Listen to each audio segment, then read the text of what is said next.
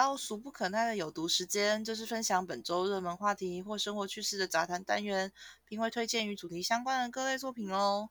Hello，大家好，我是丁，我是瑞。嗨，我们今天要来聊聊新年新计划。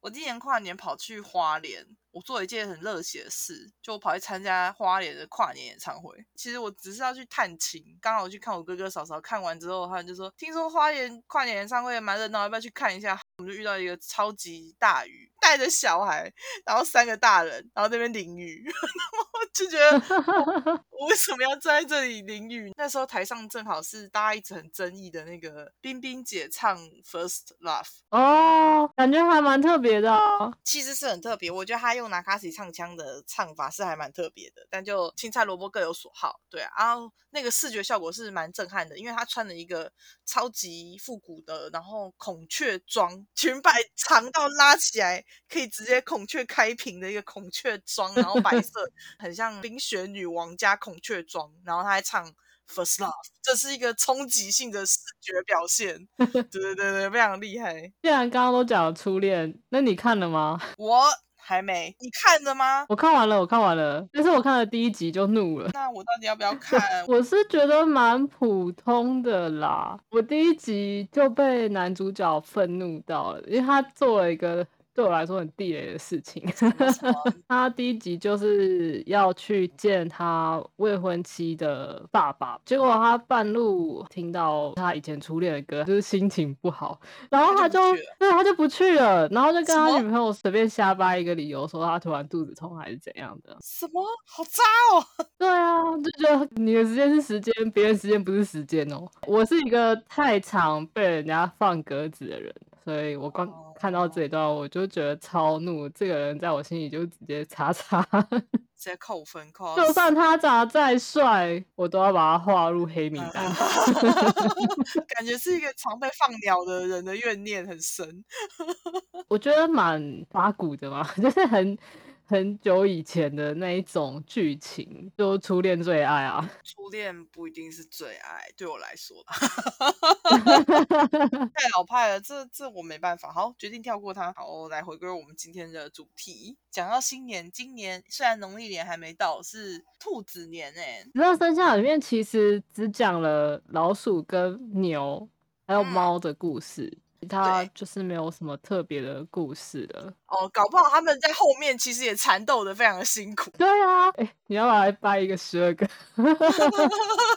好，那就来来一段丁丁说十二生肖故事的时间。大家都知道嘛，就是十二生肖就是鼠牛虎兔龙蛇马羊猴鸡狗猪，天地要排年顺，所以举办了一个比赛。玉皇大帝就是说，那你们就照那个竞赛的名次来做年顺。猫咪跟老鼠那个时候还是好朋友，老鼠就是有点小聪明，他就跟猫咪说：“哦，我们明天要不要一起出发啊？获胜的机会比较大。”然后猫咪就答应他了。可是两只都很怕睡过头，所以他们又找了一个憨厚老实的牛先生。牛啊，你可以叫醒我吗？哦，没问题，我不但可以叫醒你们，我还可以载你们一程哦。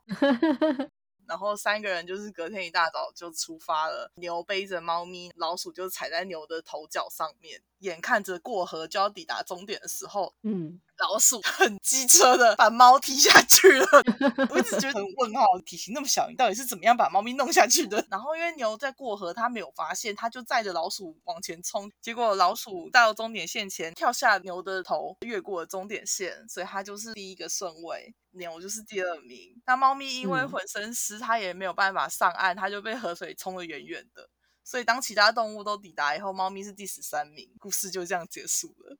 从此以后，猫咪跟老鼠结下了梁子。我听的版本是老鼠没有把猫叫起来，所以是猫根本没有参加比赛。哦，反正大概就是这个流程。哦，会讲这个故事是因为我在学校跟志工妈妈聊天的时候，志工妈妈是越南人，她就跟我说，其实我们越南没有兔年。我第一次听到，我很冲击哈，没有兔年，那是什么年？我们是猫年。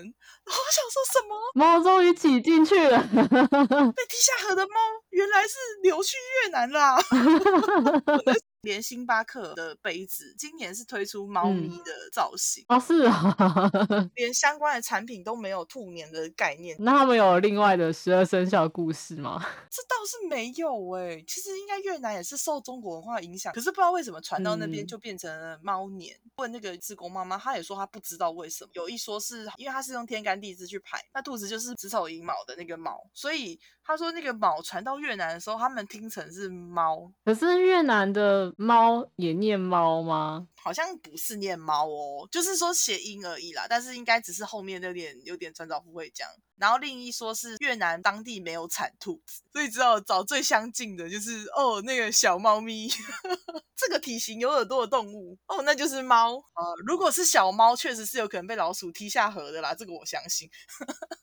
哦，我这边事后去找了 Google Translate，请他发音越南的猫，con mèo，con mèo，还有越南的兔，con thỏ，con thỏ。那我再单独查了一下，con 的意思是指孩子，也有可能是指小猫、小兔子，所以光是猫的话，确实跟中文听起来是有一点相似的。还有什么比较特别的吗？哦，我有看到一个缅甸，这个我觉得也蛮有趣。他们没有年生肖，他们的生肖是日，就是星期一到星期天，然后把星期三先拆成一半，上半天是星期三，下半天叫做罗猴，罗猴就是缅甸话，所以他们就有了八个生肖。礼拜天出生的人是妙翅鸟，礼拜一是老虎，礼拜二狮子。礼拜三的上半天是两个牙齿那个双牙象，下半天的罗喉就是没有牙齿的象。星期四属老鼠，星期五的人最可爱，他属天竺鼠，然后星期六是属龙的。要好多，对啊对啊，所以除了每年过生日之外，每八次还可以过一次，就是自己的生肖的生日。属天竺鼠这件事情让我非常的兴奋，好想要去。认识一下，可是我觉得它的那个类似的动物比例好高哦。你看老虎跟狮子，然后老鼠跟天竺鼠，有牙象跟没牙象，双牙象，感觉好像有点对称。除了第一个是什么？第一个是妙翅鸟，所以头尾就是神兽。我想应该十二生肖也跟地域的动物有关系吧。可是龙不管在哪里都没有啊。搞不好以前真的有，只是我们不知道而已。而且龙竟然没有排名第一，我也一直觉得很纳闷。哎，真的耶！它排第五哎，后面的顺序到底发生什么事？怎么会这样？我们是应该把它查完整一点。好好奇哦，被你这样讲。哦，我看到一个完整版的，完全不一样哎。话说盘古初开之时，玉皇大帝掌管天下。某一天，他与他的众臣商讨，要将子丑寅卯辰巳午未申酉戌亥十二地支搭配十二种动物，作为十二个生肖。经过一番甄选之后，虽然选了十二个动物，但是却不知道排序怎么办。这个时候，有一只猪 自告奋勇的说。我来想个办法。玉帝听了大喜。当他离开之后呢，大家都抢着要来做老大。这时候大家都推荐温和宽厚的牛来作为生肖之首。老虎跟龙很勉强的同意了，不过老鼠却不服气，让我跟牛到民间走一趟，看看谁最受老百姓的注意，就可以当第一名。当牛经过街道的时候，大家都习以为常，没有反应。但是这个时候，老鼠突然跳到他的头上，百姓们便大叫：“哇，一定要打死他！” 老鼠沾沾自喜说：“看到没有，百姓只看到我的存在。”所以猪就照他们的协议，把牛排在老鼠的后面。龙跟老虎知道这件事以后，大发雷霆。他就骂猪是非不分，关猪什么事？百兽动物们都很害怕，于是就立刻安抚他两位大王。大人有大量，就屈就于他的后面做老三老四。但是这个时候呢，有一只兔子突然跳了出来，说：“我比龙聪明，我们就来树林跑步吧。”比赛之前，狗狗告诉兔子说：“尾巴太长的话，就会影响你跑步，建议你把尾巴剪掉。”龙虽然可以腾云驾雾，但是在飞翔的途中却被荆棘纠缠住，动弹不得。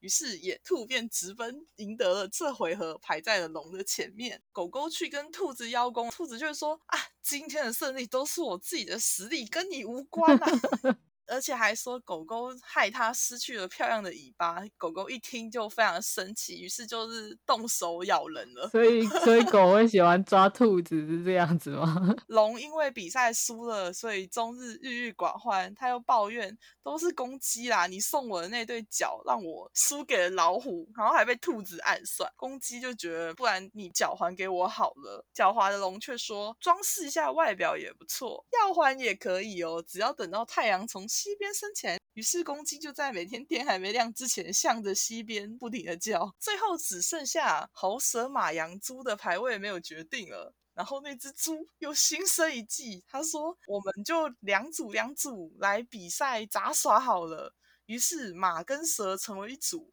猴子跟羊就是另外一组。那鸡跟狗嘞？对啊，它为什么会只分成四兽两组呢？哦，先把这排完。哦，古代的蛇是有十六对脚的，所以走起路来扭扭歪歪。马就为蛇做了一套龙的衣服，然后把油涂在它的衣服上，让它穿了以后可以滑行。马油吗？他一直就是说蛇就是小龙啊，然后动作就很灵敏了。另外一边，山羊跟猴子就是吵得不可开交，因为山羊很讨厌猕猴，总是把它的果子什么都摘光。猴子说：“你分一点点羊毛给我遮屁股，比较好看。”山羊还是拒绝了。比赛当天，因为两边是要比选美之类的吧，青蛇一身龙衣，又可以在水面上滑行，非常帅气。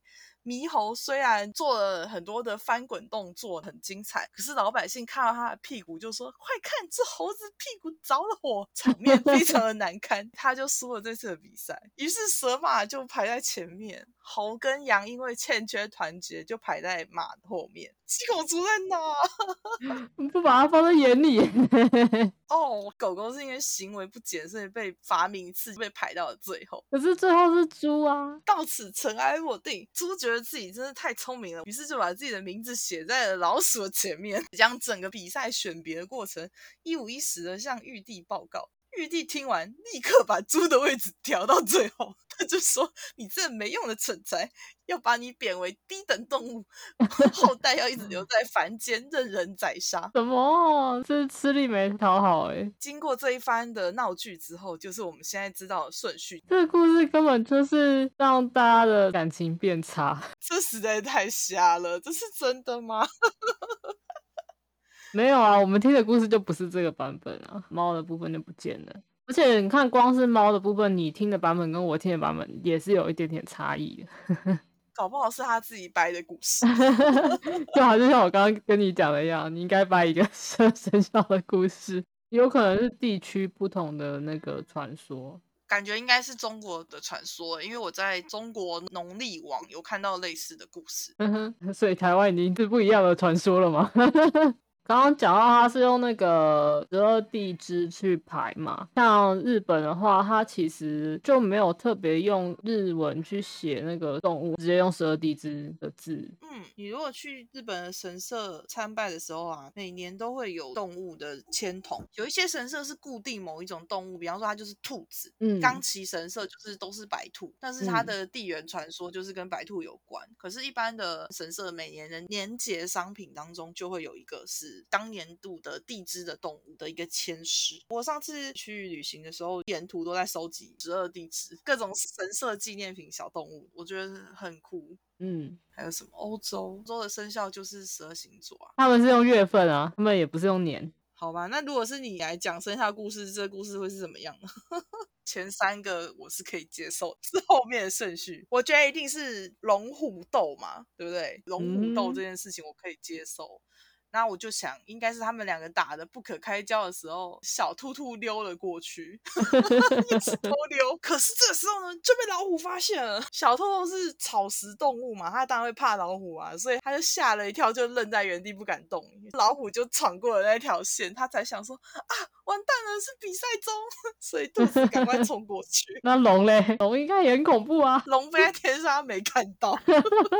到底龙飞在天上应该最快过的一个。他忘记降落了啦，地上的线要踩到才算，地上的线要踩到，就踩到才算呐，所以他就不小心输了啦，瞎讲瞎讲，你看这样子不是就排完了三个吗？来来来，下一个预知详情，请下回分晓。